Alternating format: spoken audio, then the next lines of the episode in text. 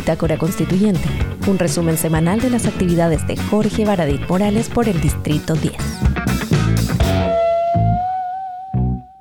Hola, ¿cómo están? Buenas tardes, buenas noches ya más o menos. Es un día raro, un día lunes que estamos haciendo esta bitácora constituyente, después de un fin de semana territorial y el comienzo de una, de una semana territorial que es bien, es bien inédita. Estamos transmitiendo para Chile, el mundo, para el, nuestro distrito 10, querido distrito 10. Saludamos ya, entró Lero Riquelme, saludándonos desde Viña del Mar. Ayer estuvimos en Valparaíso, en el Cerro Esperanza, y estuvimos en Concón. Les vamos a contar ya qué anduvimos haciendo por allá. Vamos a comenzar esta bitácora constituyente. Primero, un saludo y las condolencias a la familia de Denise Cortés. Falleció ayer en la marcha de los pueblos del encuentro entre mundos y desgraciadamente perdió la vida producto de un proyectil. Esta es investigación y que tengo que ser responsable, ajeno a lo que yo crea, ¿no? pero lo que dice la, información es que se está investigando si fue un eh, fuego de artificio o si fue una bomba lacrimógena. Estamos a la espera de más información. Mientras tanto, un abrazo enorme a su familia, un abrazo también a la comunidad de la Academia de Humanismo Cristiano, a Álvaro Rami, su rector, y por supuesto a sus amigos y, y compañeros de lucha. Esta ha sido una semana bien particular, una semana donde culminamos un montón de actividades y estamos comenzando una nueva etapa. Vamos a hacer un pequeño recuento de lo que ha pasado en estos tres meses, lo que se viene y lo que hemos hecho ya en esta semana territorial y por supuesto lo que hay más allá del horizonte, porque ahora lo que se viene es nada más y nada menos que redactar la nueva constitución política de Chile, el futuro. La semana entre el 4 y el 10 de octubre tuvimos sesiones plenarias. Ustedes se acuerdan, ¿no? COVID, tuvimos que sesionar telemáticamente, por eso que no hay nadie ahí. Al final de la semana pudimos sesionar presencialmente, volvimos al hemiciclo por última vez, porque ustedes saben que los convencionales están divididos por aforo COVID en el hemiciclo, donde nos tocó el honor de estar estos tres meses, y salas, donde hay mesas con otros constituyentes más. Al regreso de la semana territorial, nosotros nos vamos a tener que ir a una de esas salas y el resto de los compañeros constituyentes van a ingresar a este precioso hemiciclo para sesionar. También es importante contarles lo que se vivió ese último día. El último día de, la aprobación del reglamento, nosotros estábamos ahí, en otro momento les vamos a mostrar un video de eso, estuvimos ahí en el, en plenario, en el hemiciclo, muy ansiosos porque se estaban votando los últimos artículos, estábamos avanzando en esto, íbamos a culminar nuestra semana con la aprobación del reglamento de participación popular, que es fundamental, ustedes saben, porque son las herramientas y los mecanismos que van a permitir que ustedes participen en la convención, en algunos casos de manera incidente, proponiendo, sugiriendo, instalando temas que van a tener su forma de presión también. Si no es, hoy yo voy a presentar una idea, nadie me la va a pescar, son ideas que van a surgir desde las asambleas y los cabildos con fuerza política que nosotros, sus constituyentes, vamos a tomar y a defender. Y también hay otros mecanismos que son vinculantes, como plebiscito dirimente o como la iniciativa popular de norma. Esos van a ser vinculantes para cada constituyente y en algunos casos vinculante para la convención. ¿Qué significa? Significa que van a haber algunas de esas cosas que me van a obligar a mí como constituyente a llevarlas y a discutirlas en las comisiones. Y en otros casos van a obligar a la convención, como la, iniciativa popular em, de norma, que van a obligar, si la iniciativa popular de norma puesta en la plataforma digital de la convención supera los 15.000 firmas, que no es difícil, lo dije la semana pasada, no es difícil porque es nacional, puesto en una plataforma digital donde cualquiera puede entrar y apoyar. Bueno, esa iniciativa la vamos a tomar y, por ejemplo, si, se trata de salud, la vamos a llevar a la comisión que corresponda, en ese caso la de derechos fundamentales, y la comisión va a estar obligada a discutirla, a recibir en audiencia al autor y también todo el país va a estar muy atento a lo que nosotros digamos o no sobre esa iniciativa popular de norma. Y el plebiscito dirimente, bueno, como ustedes ya saben, nos va a obligar también al Pleno a tomar decisiones por nosotros porque no fuimos capaces de llegar a acuerdo. Mentiras de la derecha, sorry, que esto va a mandar al tacho a la basura al quórum de dos tercios porque con el plebiscito nos vamos a saltar los dos tercios.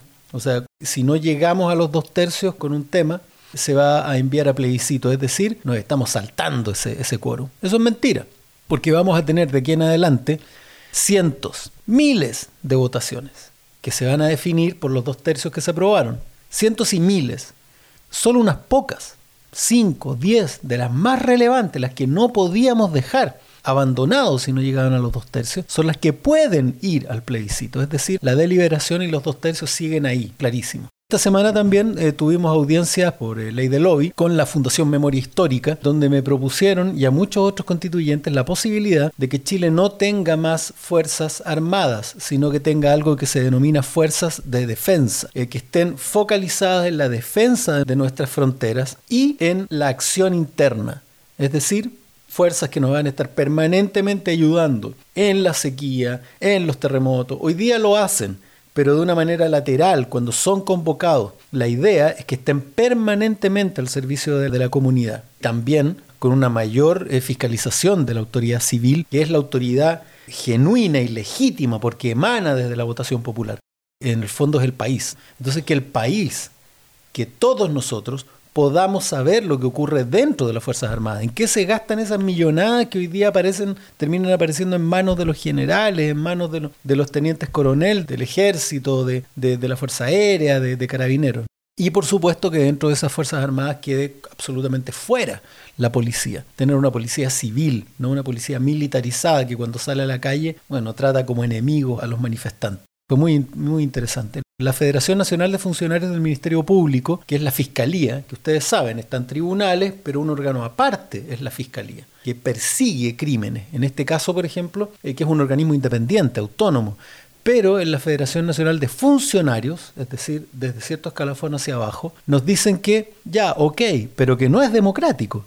Porque cuando llegan arriba, cuando llegan a ser fiscales, se arreglan entre ellos, nos decían así, se arma una especie de elite donde se juegan sillas musicales, ¿no? Cuando cumple un periodo fiscal, lo mandan a otra región y cuando termina ya lo, mandan a una tercera y al final se eternizan, se eligen entre ellos, se genera una elite y se mm, detiene la carrera funcionaria, porque si alguien entra desde abajo, aunque sea muy meritorio, va a llegar un tope, porque de ahí para arriba hay una elite que se arregla. Entonces eso también nos están pidiendo que se cambie. Y la corporación Paiyihue, que es un sector de nuestro país que ya supera una cantidad de, habitantes y que nos pide, por favor, que en el momento en que hablemos sobre la distribución de eh, límites, provincias, comunas, el sistema que, vayamos a adoptar, porque ustedes saben que eso puede cambiar.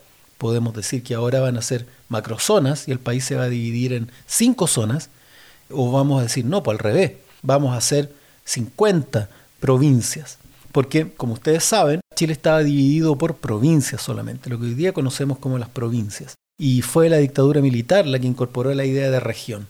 Pero esa idea de región se creó no con una idea político-social, sino eh, más bien de orden incluso militar. Zonas que tenían ciertas capacidades militares, otra zona que tenía otra, eh, sectores relacionados con la defensa, ¿no? o sea, divisiones relacionadas con la defensa.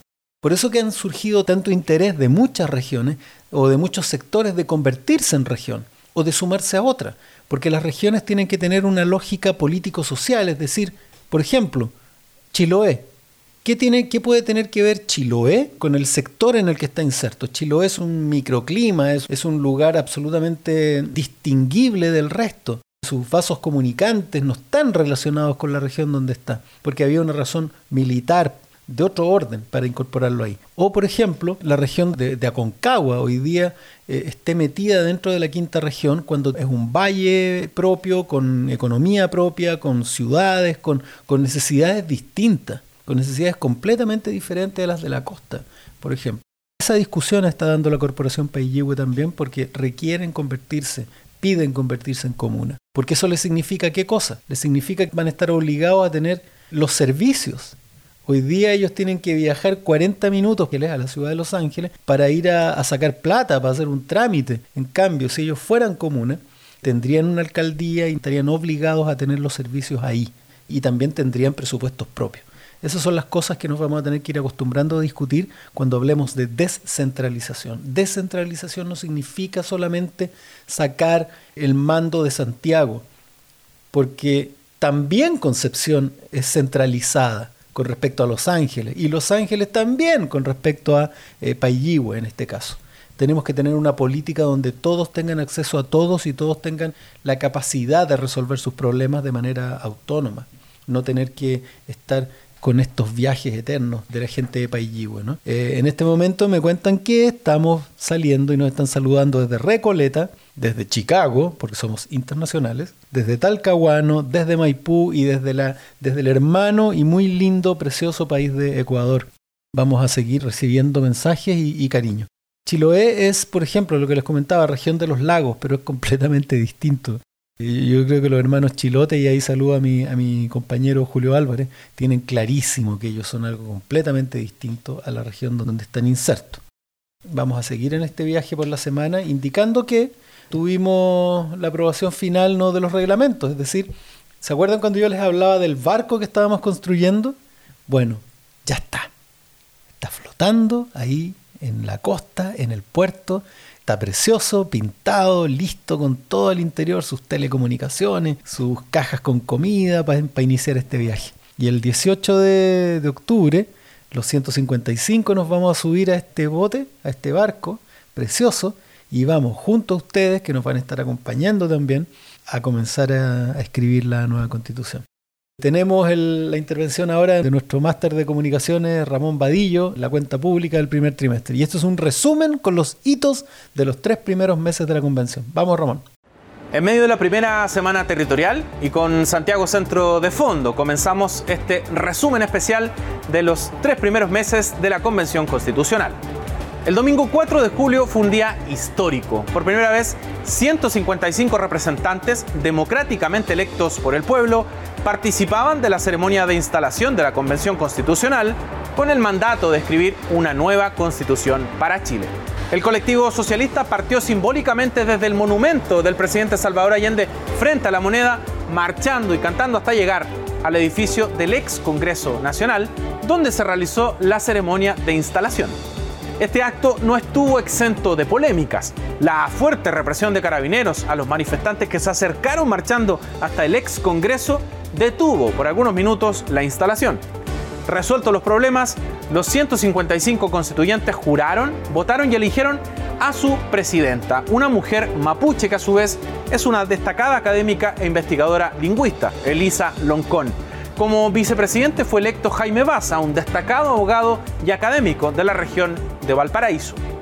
El primer bochorno de varios del gobierno fue el lunes 5 de julio con la primera sesión del Pleno de la Convención en el Congreso. No estaba completamente habilitado el espacio para que los 155 convencionales sesionaran y votaran. La Universidad de Chile y otras universidades estatales ofrecieron sus espacios y respaldaron a la convención en medio de la confusión que producía la inoperancia de los funcionarios de la Secretaría General de la Presidencia, que está a cargo de la convención. Con muchas dificultades se terminó de habilitar el Congreso y finalmente sesionar. El 7 de julio fue removido de su cargo el secretario ejecutivo de la convención, Francisco Encina. Asumió en su reemplazo la ex candidata a gobernadora regional metropolitana, Catalina Parot, en lo que se vio como un premio de consuelo más que un refuerzo técnico político en el cargo.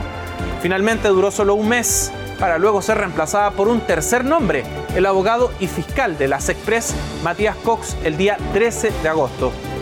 En estos tres meses la convención se dividió en ocho comisiones transitorias que generaron los insumos para el reglamento general y los demás reglamentos y realizó 30 sesiones plenarias votando y aprobando el reglamento general, el reglamento de ética, el reglamento de participación indígena y el reglamento de participación popular. Entre lo aprobado destaca que se ratificó el quórum de dos tercios y se incluyeron mecanismos de participación, como la iniciativa popular de normas constitucionales, donde 15.000 personas podrán presentar a la Convención Constitucional propuestas de normas constitucionales, Además, las jornadas nacionales de deliberación, instancias de participación popular abierta que se desarrollarán en todo el territorio en un día feriado y de forma simultánea. Y además, el plebiscito dirimente para resolver las normas constitucionales que no alcanzaron los dos tercios, pero que tengan al menos tres quintos de aprobación. El reglamento general definió siete comisiones permanentes. Estas son la Comisión sobre el Sistema Político de Gobierno, Poder Legislativo y Sistema Electoral, la Comisión de Principios Constitucionales, Democracia, Nacionalidad y Ciudadanía, la Comisión de Forma de Estado, Ordenamiento, Autonomía, Descentralización, Equidad, Justicia Territorial, Gobiernos Locales y Organización Fiscal, la Comisión de Derechos Fundamentales, la Comisión sobre medio ambiente, derechos de la naturaleza, bienes naturales comunes y modelo económico. Y la Comisión de Sistemas de Justicia, Organismos Autónomos de Control y Reforma Constitucional. Y finalmente la Comisión sobre Sistemas de Conocimientos, Cultura, Ciencia, Tecnología, Artes y Patrimonios. Una de las comisiones permanentes más importantes es la Comisión de Principios Constitucionales, Democracia, Nacionalidad y Ciudadanía. ¿Quiénes serán ciudadanos? ¿Quiénes tendrán la nacionalidad chilena o cómo la perderán? Serán parte de sus definiciones. Además, entregarán un preámbulo para la Carta Magna y entre sus tareas tendrán el elaborar una propuesta con mecanismos de democracia directa y participativa.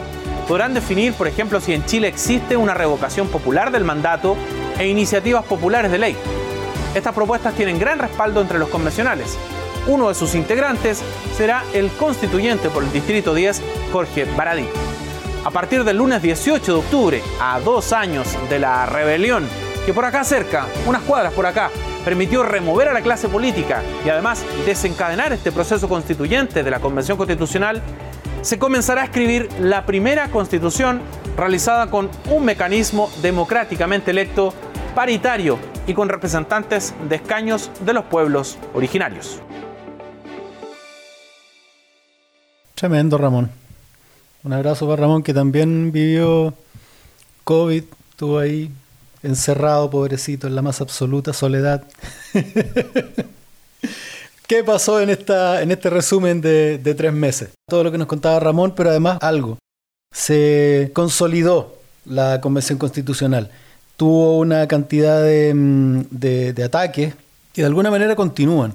Lo primero que no tuvo la convención fue el apoyo de este gobierno. Es muy distinto tener un gobierno que apoya el movimiento constituyente que tener un gobierno que lo ignora, que lo bloquea y que lo, lo, incomoda diariamente. Yo les he contado, tenemos que pedir salas para reuniones, hacemos solicitudes con correos que se demoran dos días en ser contestados. No existe tampoco la motivación de parte de este gobierno para ayudar a educar a las personas, para hacer campaña. Cualquier gobierno feliz de estar eh, renovando este país y de mejorando el futuro tendría un, un presupuesto para un programita ¿no? en la tele, para propaganda, para un eh, comercial que le explique a muchos de nuestros compatriotas qué es una constitución. Ustedes no lo crean, la falta de educación cívica, la falta de interés en la educación política de nuestro país hace que los chilenos tengamos un montón de dudas, que no sepamos qué es una constitución, qué era un reglamento, ¿no? qué es un artículo, qué es un inciso en qué consiste la ciudadanía, en qué consisten los, derechos y deberes de los chilenos y qué es lo que queremos cambiar y por qué. La convención apenas tiene plata para funcionar de manera mínima, porque este gobierno le entregó un presupuesto escuálido. Si no, la constitución estaría con un presupuesto para producir material, para meterse en los diarios, para meterse en, la televisión, pero estamos así, estamos así, amarrados. Y esto le he explicado hoy día a un gran amigo que no es una queja, nosotros podríamos escribir la constitución en, la, en, la, en las paredes, en, una plaza. Lo que nos preocupa es la, falta de recursos para llegar de manera apropiada a la, población. Yo creo que uno de los principales problemas que tiene hoy el proceso constituyente es la falta de información. Y la información necesita plata, necesita plata, eh, necesita recursos más bien. ¿no? Y esos recursos deberían estar dados por quien puede llegar a todo el país. En este caso es el, gobierno y sus autoridades, pero ellos están preocupados de otras cosas. En realidad lo que más están preocupados es de que su líder no vaya a la cárcel. ¿Qué pasó en la semana territorial? La semana territorial para nosotros comenzó el sábado 9 de octubre. ¿En qué consiste la semana territorial? Una semana territorial es la obligación que tenemos los constituyentes de volcarnos sobre nuestro territorio y visitar las comunas de nuestro distrito. ¿Para qué? Para que ustedes nos digan, para tener contacto con las personas. No hay forma de saber lo que el pueblo necesita si no es estar en permanente contacto. Es como tomarle la, temperatura a un enfermo. Nosotros tenemos que estar permanentemente en contacto. Ustedes se fijan ahí, estuvimos en, San Joaquín, en, en la legua, con niños. Ustedes no saben cómo se le pone la piel de gallina a uno cuando le pregunta a un chico qué es lo que quiere de la vida y te responde que no quiere que haya más balazos. ¿no? El, chiquitito ahí nos decía, quiero que mi, me gustaría que mi familia se pudiera venir de Perú, porque él es hijo de, de inmigrantes. Mira, las mamás, las cosas que nos dicen son, nos conmueven y nos remueven internamente. Eso es la sangre de este proceso. si no estamos permanentemente en contacto con el pueblo de Chile, con sus necesidades, con sus dolores y con sus esperanzas, efectivamente nos podemos ir perdiendo. Este barco orientándolo un gradito en el sentido incorrecto. Así que de manera preciosa, la comisión de participación a la que pertenecí propuso que existiera esta semana territorial y me siento muy orgulloso de que haya sido aprobado. El día sábado estuvimos después en la tarde en la Plaza Madeco, que queda entre la población La Castrina, la Nueva Legua, en la, comuna de San Joaquín. Elegimos a nuestra comuna, una de nuestras comunas preferidas, para iniciar este trabajo, además considerando que el alcalde Cristóbal Labra está muy, muy, muy comprometido con este trabajo, al igual que otros, ¿no? Pero él es un alcalde nuevo, con una administración completamente nueva, eh, que está planteándose de una manera muy, muy fuerte en apoyo a la nueva constitución. Tenemos una notita ahí de lo que pasó el sábado en la tarde en la Plaza Madeco, en la, en la reunión. Vamos, vamos, Ramón, dale. Y uno de los logros, tener un reglamento más bien una cantidad de insumos sobre derechos humanos. Muchos dijeron, ¿qué tiene que ver los derechos humanos? ¿Qué tiene que ver lo que pasó hace 20, 30 años? ¿Qué tiene que ver? Tiene todo que ver, compañero. Tiene todo que ver. Porque uno de los, cuando hablamos de derechos humanos, no estamos hablando solamente de tortura, muerte, desaparición. Estamos hablando de los derechos y de la dignidad de las personas que se han atropellado en este país desde que nos llamamos Chile.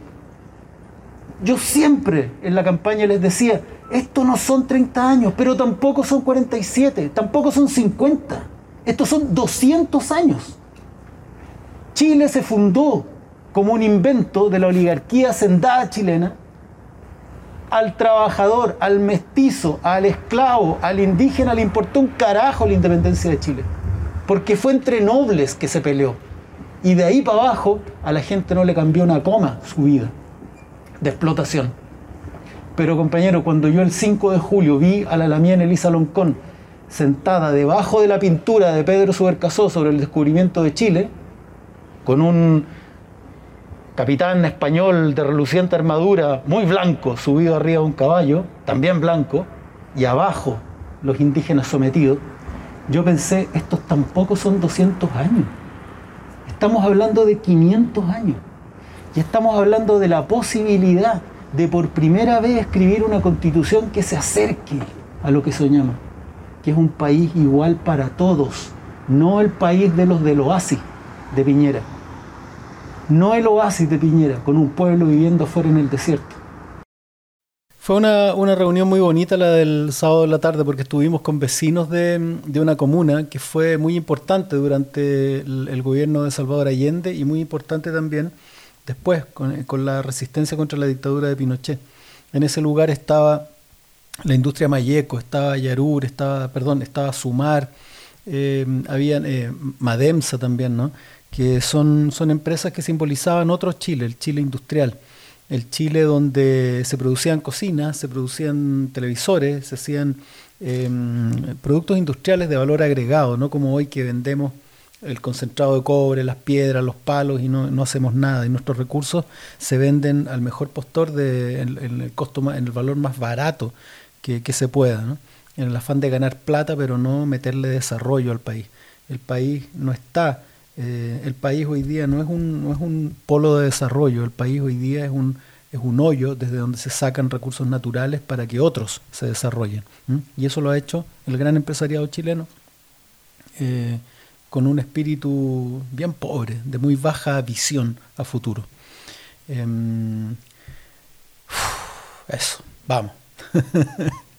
vamos, continuamos porque si no me, me bajoneo. Pero, pero todo esto es pasado. Estamos convencidos que vamos a construir un mejor futuro. Esto ocurrió el, domingo 10 de octubre. Antes que eso, vamos a saludar a la gente que nos está mandando mensajes lindos desde Osorno, desde Houston, Lampa, Puente Alto, Chillán, desde Natales, precioso Natales, desde Calama y un saludo especial de Samir, el cachorro, desde Argentina, un, amigo muy querido de, largas batallas eh, en la literatura sobre todo. El día domingo fue un día precioso porque tuvimos en la mañana un encuentro con vecinos de mi cerro. Eso que tienen ustedes ahí de fondo es mi cerro, el Cerro Esperanza, donde se hizo ¿no? el Eduardo Morris, un luchador por los derechos humanos de, Valparaíso, notorio, querido, un homenaje a su hermano, a Mario Morris, que fue detenido y asesinado por los militares durante la dictadura. Ahí hablamos con mis vecinos, es maravilloso. Yo estaba arriba de un, de un escenario hablando con mis vecinos de siempre y yo ahí, el vecino de siempre, ahora resulta que es constituyente. Y hablamos sobre nueva constitución, sobre derechos humanos, sobre el futuro del país, sobre el pasado del país. ¿Por qué la historia avanza así, con un pie en el pasado y otro en el futuro?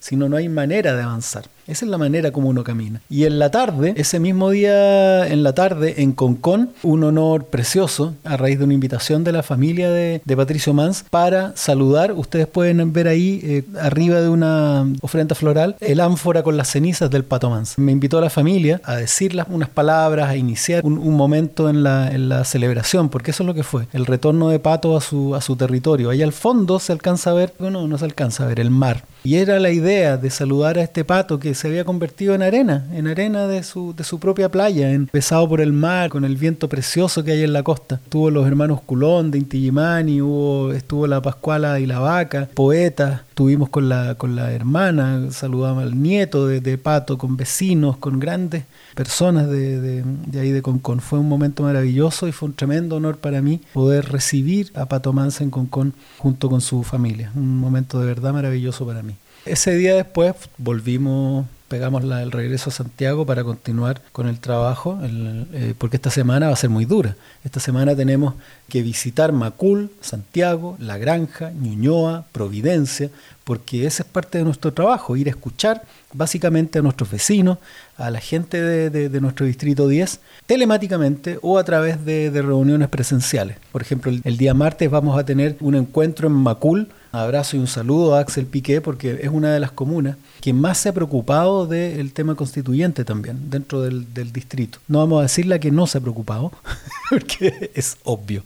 Vamos a tener cabildos también de otra comuna que está muy interesada, que es la de Ñuñoa, encabezada por Emilia Ríos. Y para eso, en un acto que refleja el estado paupérrimo de las arcas de la, de la convención, que dicho sea de paso, todavía no le paga a los equipos de, de los convencionales. Nuestros equipos de trabajo, que ya supongo que todos saben que son necesarios, ¿no? que son imprescindibles, todavía no, no, reciben su sueldo.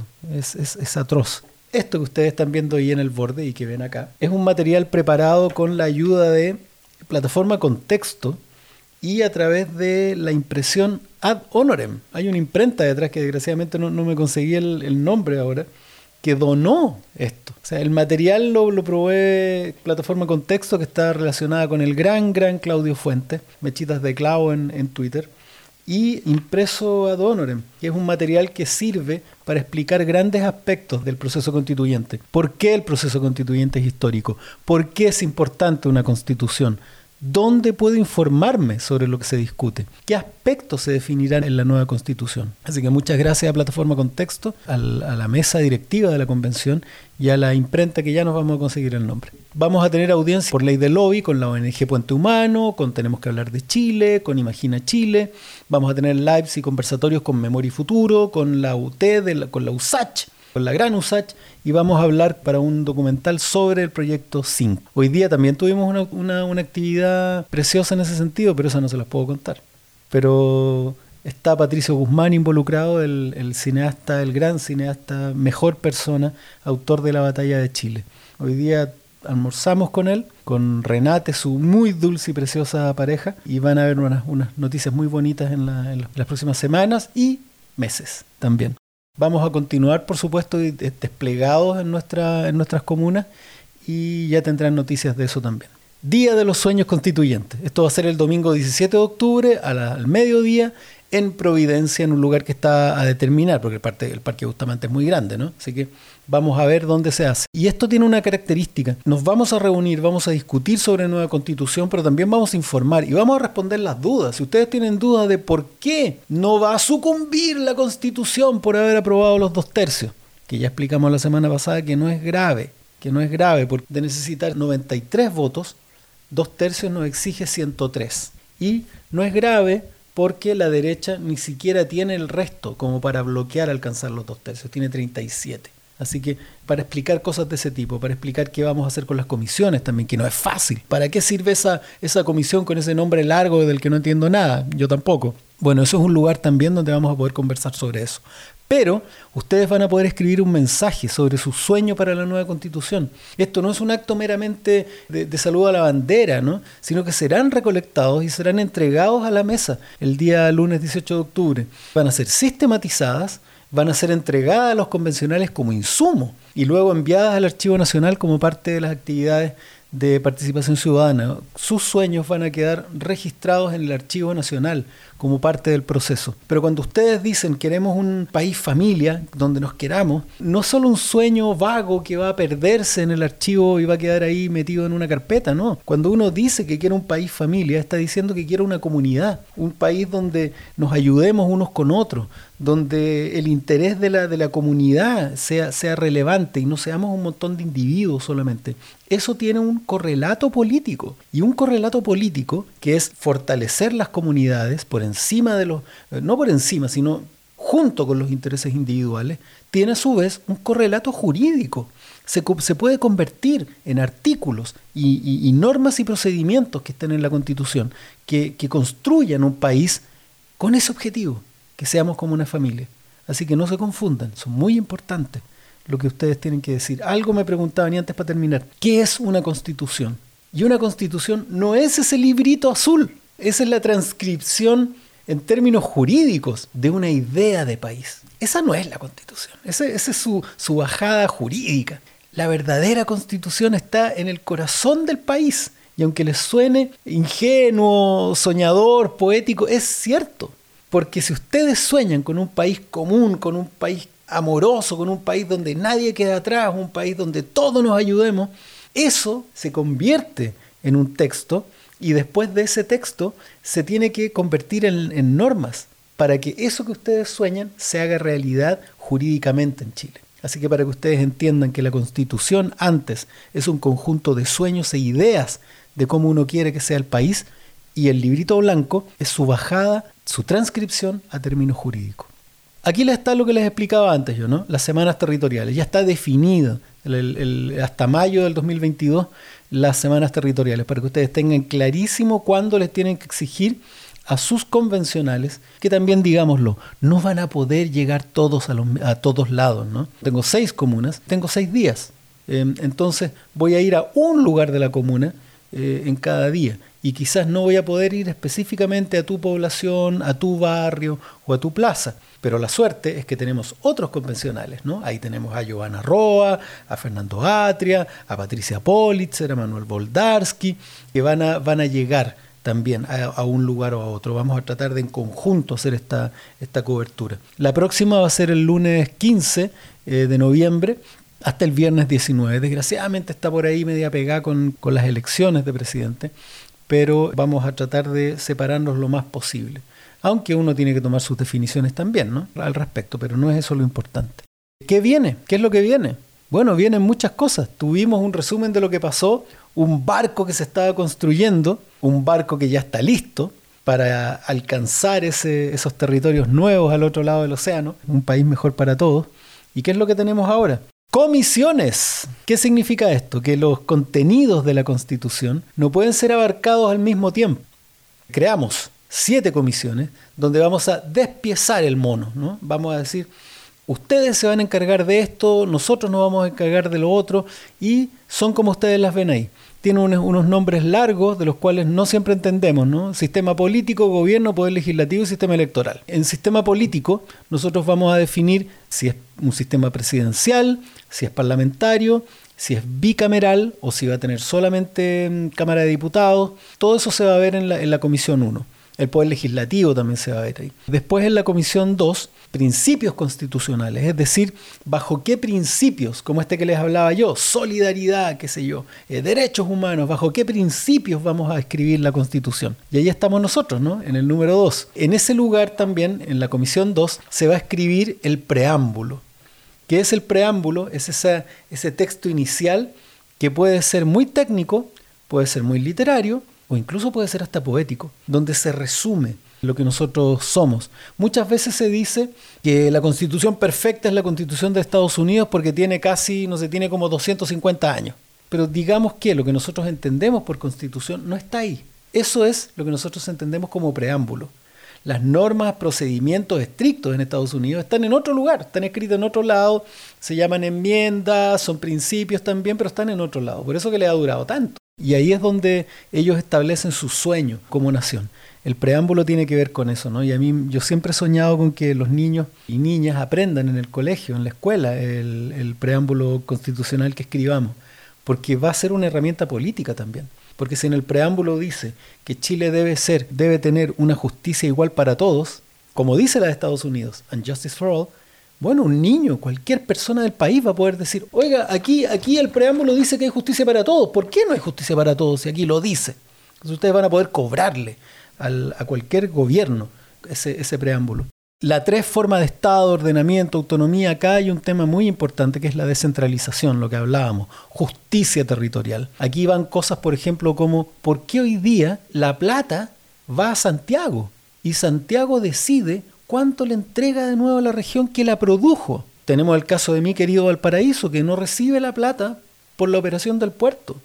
Y ahí está, en abandono, con problemas de presupuesto tremendo siendo que tiene una actividad millonaria en la que trabajan sus propios ciudadanos. Eso también lo, se va a estar viendo ahí en forma de Estado. Las regiones se van a ver ahí también. La cuatro, por la que había mucho interés dentro de la, de la, convención, son derechos fundamentales. Acá vamos a ver los derechos del niño y las niñas y adolescentes, derechos humanos en general, derecho a la vivienda, derecho a la salud, derecho a la educación. Mucha gente preguntaba, ¿por qué no, no está educación? en las comisiones, porque está en derechos fundamentales. ¿Significa que va a ser menos la discusión sobre educación? En lo absoluto. Tampoco significa que una persona que esté en la comisión 2, como voy a estar yo, por ejemplo, se va a preocupar exclusivamente de eso. No, en lo absoluto. Uno va a poder ir a las otras comisiones, va a poder aportar en las otras comisiones, se va a poder cambiar momentáneamente. Yo puedo hacer un enroque con alguien cuando hablemos, por ejemplo, de sistemas de conocimiento, ciencia, tecnología, cultura, arte en la comisión 7, y yo puedo decir, eh, a mí me interesan los derechos de los trabajadores del arte y puedo ir a participar activamente en la, en la comisión. La número 5 es de medio ambiente, derechos de la naturaleza, bienes naturales comunes y modelo económico. La derecha, por ejemplo, quería sacar el ítem modelo económico de esa comisión. ¿Por qué? Porque no quería asociarla con medio ambiente. ¿Por qué? Dominga, ¿les suena? No les interesa que eso quede vinculado, ¿se fijan? 6. Sistema de justicia, órganos autónomos de control y reforma constitucional. Para abogados. Duro, duro. Muy duro esta comisión. Muy, muy leguleya, ¿no? El sistema de justicia, órganos autónomos. Va, a haber una pelea ahí bien importante entre, entre abogados. La comisión 7. Sistemas de conocimiento, ciencia, tecnología, cultura, arte y patrimonio. Ahí se va, se va a pensar qué lugar tiene la ciencia, la tecnología, la cultura, el arte en la constitución y en el, y en el futuro de Chile. Nosotros vamos a estar peleando desde lo básico, básico, que son los principios constitucionales, lo que va a fundar este país del futuro, cuáles son los, los valores, los criterios más profundos, los cimientos que va a tener toda esta construcción hacia arriba. Así que estoy muy emocionado, me siento muy honrado de haber sido electo para esta comisión. Y junto con, conmigo, una comisión compuesta en su mayoría por mujeres. Tenemos ahí a la Beatriz Sánchez, tenemos a Joana Roa, que son nuestras compañeras del, del Frente Amplio, está Elisa Loncón, que es de pueblos, pueblos originarios, la Lamien presidenta, ¿no? Está la compañera del PC Erika Portilla y otras personas con las que hemos trabajado. Antes está María José Oyarzún también, Paola Grandón, Paulina Veloso, gente que uno, que uno conoce, con la que se ha relacionado y a la que admira por su, por su compromiso. Está entre los hombres don Agustín Esquella, que siempre me dice no me trate de don, eh, así que Agustín, vale. Eh, va a estar Alvin Saldaña, va a estar también Mario Vargas, mi compañero del colectivo socialista, y por la derecha va a estar Eduardo Cretón, Martina Rau y Luciano Silva. Con Luciano tenemos muy buena relación, con Martín no nos hemos topado, Eduardo, Eduardo Cretón ha resultado una persona muy odiosa, muy parte de estos 10, 13 derecha radical media fascista, pero yo creo que vamos a, poder trabajar con el grueso de los convencionales sin ningún problema. ¿Cuál es el, itinerario? Miren, lunes 18, martes 19, miércoles 20, jueves 21 hasta el 29 ya está definido, más o menos definido. Vamos a partir el lunes 18, es decir, el próximo lunes, con un pleno, con un discurso de la mesa y la constitución oficial de las comisiones.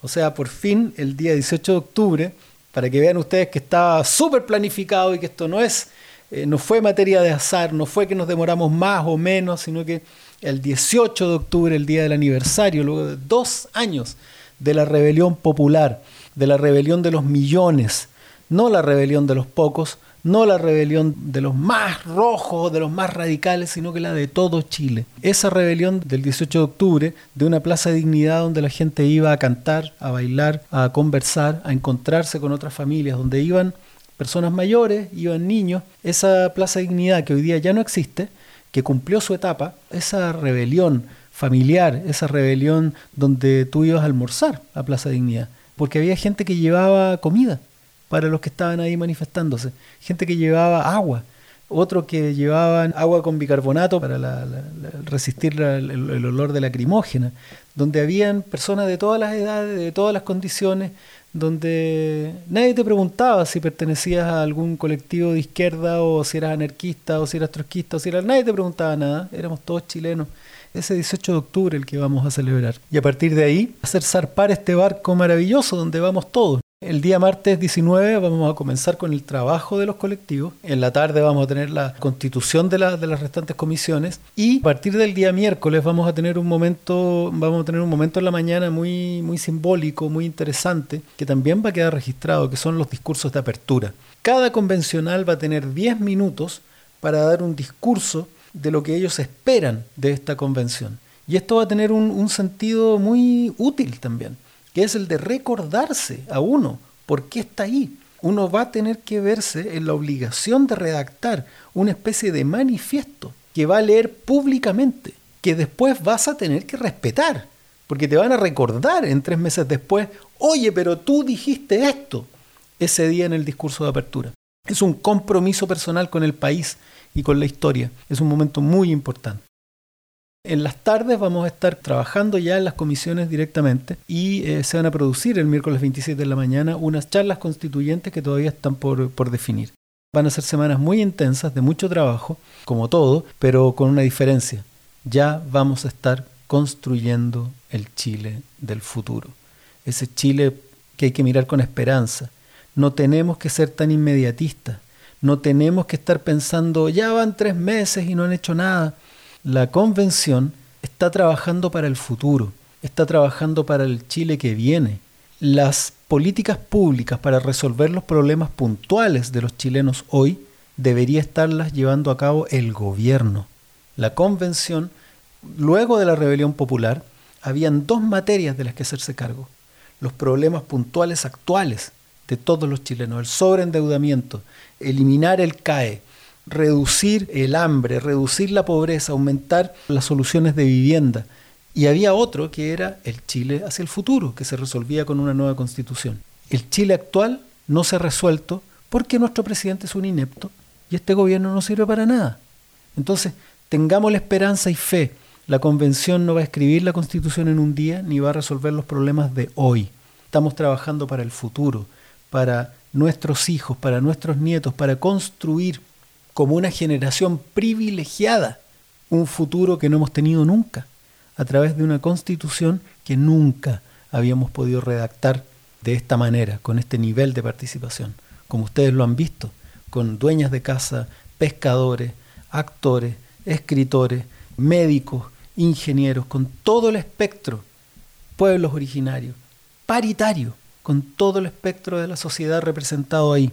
Si hay algo que esa constitución vota, y a ti no te gusta, piensa que lo eligió la mayoría. No significa que sean unos malditos traidores. Significa que a lo mejor tú no pensabas como la mayoría. Es tan simple y duro como eso. Y créeme que lo entiendo, porque a mí me pasó. Yo he votado por cosas que de pronto la mayoría dice, no, tú estás equivocado. La mayoría piensa esto. Y es un órgano tan representativo que por favor ténganle confianza a lo que se vota al interior de la convención, porque estamos todos representados He aprobado un montón de cosas y me han rechazado otras. Viva la democracia, compañero. Esto es un regalito maravilloso que se le ocurrió a Paulina Rojas, a la, jefa de gabinete. No es una idea mía, esta es una idea preciosa que vamos a llevar adelante, que es Consejo Constituyente de Personas Mayores.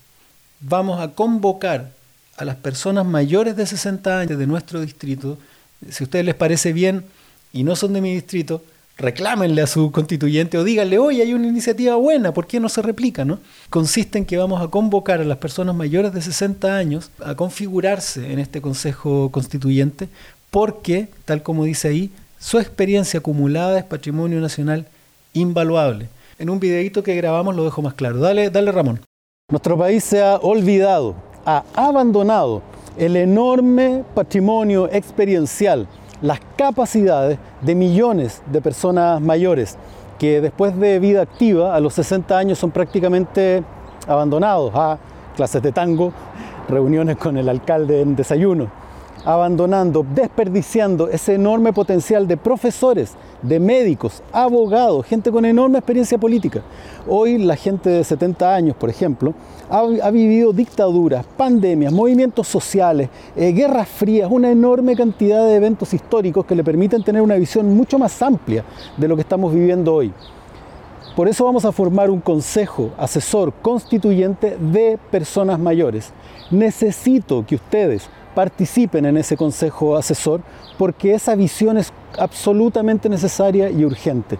Necesitamos que este país sea construido por todos y todas y tu visión, la visión de las personas mayores es fundamental. No solo eso, es urgente. Bonita idea, ¿cierto? Una amiga nuestra, Edita, que es una mujer preciosa con una cantidad de, de experiencia tremenda, nos decía, piensen ustedes en cuántas iniciativas hay para personas mayores donde se les asiste, se les regalan cosas, se les trata de una manera, se les invita a un, desayuno, se les lleva a la playa, como decía yo, se se les dan clases de cueca o tango. ¿Cuántas hay? ¿Cuántas iniciativas hay donde se les requiera, se les pida su enorme patrimonio y experiencia vital? Porque esto no es solamente para, para profesionales, no, hay una experiencia de vida de personas que trabajaron todo, todo su periodo en, actividades que hoy día nos requieren. Y además, como comentaba ahí, son personas que se vivieron la vida completa, pasando por periodos durísimos, que tienen una visión completamente distinta de la que podamos tener las personas de 50 años y mucho más que las personas que tienen 25. Los jóvenes son muy fuertes en la idea del presente pero a medida que uno va creciendo es como si uno fuera subiendo en helicóptero y a medida que uno sube va perdiendo fuerza en el presente, pero va ganando fuerza en amplitud de visión. Y las personas de 60, 65, 70 años, a veces uno hace un comentario y ya solamente se ríen, ¿no? Dicen, sí, claro, lo que pasa es que tú eres muy joven. Entonces ese patrimonio es fundamental y no puede seguir desperdiciado. Así que ya eh, pusimos en redes un ratito la, solicitud y llegaron 50. Vamos a irnos armando porque hay que seleccionar. Desgraciadamente esto es dentro del distrito 10 solamente. También va a ser paritario, va, va a contar con, todas la, con todos los criterios que, se necesitan, que se requieren. Ustedes tienen acá en pantalla en este momento el correo electrónico paradit.constituyente.gmail.com donde ustedes pueden postular está el número de WhatsApp al que pueden consultar para unirse a este Consejo Constituyente. Y también en pantalla está el link para el formulario de inscripción. Va a estar en, la lista de, de, los comentarios y también, y también lo vamos a mostrar en pantalla, ¿no? Ahí. Este formulario de inscripción donde ustedes van a tener que llenar alguna, algunos datitos. Estos datos, por supuesto, están absolutamente protegidos. No tengo ningún vínculo con ninguna red social como para hacer algo con ellos. Es solamente una forma de identificarlos para que comencemos a trabajar, ojalá a la brevedad. Somos poquitos, así que nos vamos a demorar un poco en, llevar adelante esta, esta iniciativa, pero es con todo el corazón y es con la certeza de que ustedes, personas mayores, todavía tienen una cantidad enorme de material que entregar. Mire aquí, Raquel nos dice a través de Instagram, se podría replicar esta bella iniciativa a todo el país. Yo lo que voy a hacer, Paulita, es le voy a decir a mis compañeros constituyentes para ver si se animan, porque sería fabuloso. No podemos solamente reclutar personas jóvenes o, personas eh, de mediana edad. Se nos está quedando un tercio del país fuera. Y un tercio del país que tiene una experiencia y una capacidad, pero increíble, enorme, personas que trabajaron en las peores condiciones, porque hay que decirlo, compañero, el país de hoy día es bastante más fácil que el país de hace unos años atrás, y no me refiero solamente a la dictadura, me refiero al país de antes, un país con mucha más pobreza, con mucho menos recursos, con mucho menos espacio donde trabajar y donde desarrollarse. Así que eso tiene que pasar a la primera división de nuestro, de nuestro movimiento constitucional. Sí, después de todo esto lindo aparece Marcela Cubillo, sorry. Solo como dato, la derecha quiso llevar la constitución ante la Suprema. En el fondo, su primer ejercicio para judicializar la constitución y tratar de pasar por encima de la voluntad popular. Como la voluntad popular no les aprueba sus cosas, ellos se amurran y los llevan al Tribunal Supremo. Pero fracasaron, porque necesitaban 39 firmas y solamente recolectaron 38. Ellos son 37, pero Rodrigo Logan votó con ellos. Jaime Baza dijo en, en, un canal de televisión que en términos políticos y jurídicos, pensando en las causales que establece la Constitución, dice ahí abajo, no hay ningún asidero para que se recurra a la Corte Suprema en esta instancia. Por una razón súper sencilla. Votamos. La Convención Constitucional votó. Esto nadie lo metió por debajo, no, es un subterfugio. Votamos. Entonces es absolutamente antidemocrático esta derecha antidemocrática de ir a, tratar de echar por, por tierra la voluntad popular a través del Tribunal Supremo. Esperamos que esto se, se repita cada vez menos, ¿no? Aquí dice, hoy día hace cinco horas, vamos por Chile fracasa. Nuevamente, como lo vemos toda la semana en su intento. Yo les diría que mejor se preocupen de defender a su presidente o al revés, de echarlo fuera, de darle una pata en el traste, ¿no? Porque está contaminando aún más un sector que está entero contaminado por desfalcos, asesinatos, crímenes eh, históricos, ¿no? Tenemos gente imputada entre sus filas. El primer senador de la historia que mandan a la cárcel Sorpresa, no era de izquierda, era de derecha, es de derecha, Jaime Orpiz. Así que por favor que se preocupen del incendio que tienen en su propio sector. Y este fue el, el broche, ¿no? ¿Por qué esto es importante? Porque esta semana la convención votó considerarse en emergencia climática. ¿Por qué es importante esto? Porque significa que las decisiones que se van a tomar y los criterios que vamos a tener para muchas acciones van a tomar en consideración no que estamos en un momento de cambio climático, sino que estamos derechamente en una emergencia climática que puede legarle a nuestros nietos planeta hecho pedazos, viviendo en condiciones terribles, como estamos viendo ahora, con desastres naturales nunca antes vistos, tifones, tornados en Alemania, inundaciones en todas partes del mundo. Esto está así de convertirse en una película de ciencia ficción catastrófica. Está ahí, a la vuelta de la esquina. Y en eso en esa vuelta, en ese contexto, en, esa, en ese espíritu, ¿qué es lo que tenemos? Que nuestro presidente estuvo involucrado en esto que atenta contra el medio ambiente. Descubrimos que él rechazó Barrancones, una, una termoeléctrica, ¿no? Y, muy ufano dijo que él defendía los derechos del medio ambiente, ¿no? Él era un defensor del medio ambiente porque había rechazado Barrancones y ahora nos enteramos que Barrancones habría sido un obstáculo para Dominga que además una de las cuotas de venta de Dominga consideraba que él, su gobierno, tenía que eliminar la posibilidad de que Punta Choro se declarara una zona protegida para que sí pudieran meter su porquería de, de proyecto Dominga, que además todo esto se hizo en paraísos fiscales que es el epítome de lo antipatriota, ¿no? Ellos que se, que se sientan ahí con banderitas chilenas. Bueno, no pagar impuestos en tu propio país y no pagar los impuestos que corresponden es antipatriota, porque de los impuestos sale lo que hacemos por este país, lo que hacemos por las personas más débiles, las ayudas, la infraestructura, la escuela pública, todo eso sale de los impuestos. Y esta gente prefiere no aportar al país y evitarlo para aumentar sus ganancias individuales. No sé en qué país alguien así pudiera ser presidente de la República. Así que yo espero que Sebastián Piñera sea acusado constitucionalmente, que la investigación judicial prospere y sea acusado por corrupción, cohecho y que sea expulsado de, este gobierno. No se merece entregarle la banda al próximo presidente de Chile. Merece estar en una prisión, investigado y lo más lejos posible de las arcas fiscales. En fin, visita nuestro YouTube web, Spotify, ustedes ya saben, tenemos en YouTube el canal Baradit Constituyente, en la web pueden visitar jorgebaradit.cl, en Spotify encuentran las intervenciones que se hacen en el Pleno, en la convención, pero también estas bitácoras para que tú puedas, avísale a, la gente que en Spotify están, las bitácora constituyente, para que ustedes se enteren semana a semana o escuchen la de la semana anterior para enchufarse un poco en qué está todo, ¿no? Qué es lo que ha estado pasando en la convención, qué es lo que viene y cuáles han sido las principales discusiones. Puedes escanear este código QR y formar parte de nuestro grupo de WhatsApp que lleva contenido exclusivo, algún datito, eh, lo que está pasando dentro de la convención y presentamos acá a nuestro equipo constituyente. Los tremendos eh, Ramón Vadillo, Paulina Roja, Egidio Pérez, que son la jefa de gabinete, el asesor de comunicaciones, el community manager.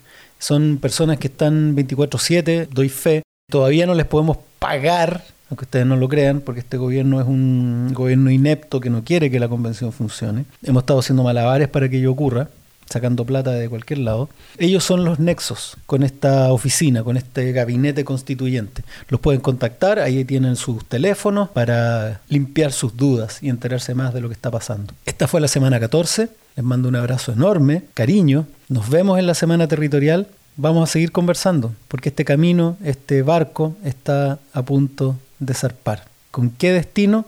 El futuro de un Chile mejor para todos y para todas. Un abrazo.